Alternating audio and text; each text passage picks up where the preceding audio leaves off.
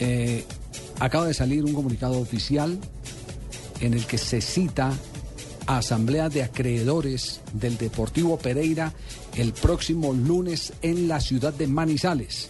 Y ya esa eh, asamblea de acreedores es para darle, ponerle punto final por incumplimiento a los plazos que se habían otorgado para que siguiera funcionando el Deportivo Pereira.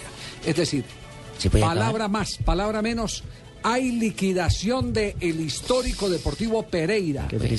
Más adelante vamos a tener reacciones eh, desde la Perla del Otún sobre ese tema, pero hay liquidación del Deportivo Pereira. Y al paso que vamos no va a ser el único equipo en el fútbol colombiano que se va a ver sometido a ese hecho.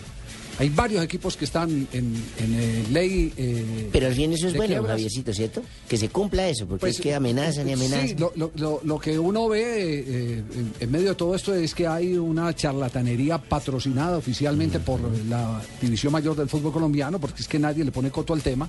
Y cuando nadie sale a enfrentar el asunto, o por temores electorales o por temores físicos, eh, como dice don Alberto Piedreita, y le tiene miedo que le compre un perro. El que tiene miedo que le compre un perro, mijo. Exactamente. Entonces, entonces se llega a este punto, a este extremo de que eh, le maman gallo a todo el mundo, le quedan debiendo a jugadores, le quedan debiendo a acreedores, le quedan, lo que no han podido resolver el problema es de la DIAN. Entonces, como le están debiendo ya al Estado, el Estado ya se puso serio, entonces está precipitando esa reunión del próximo mm. lunes en la ciudad de, Manizales para que se liquide al cuadro deportivo Pereira. Un, equipo de tanta tradición.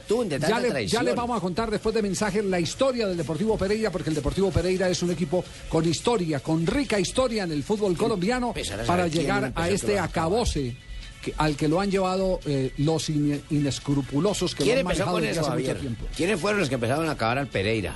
¿Por qué, Jimmy? Porque hay gente, directores, directivos, gente que ha sido culpable de que el Pereira haya bajado no tantas me, veces. No me pregunte porque no tengo los nombres. Y si los tuviera, no. Yo sí los tengo, pero no los digo. Ah, entonces.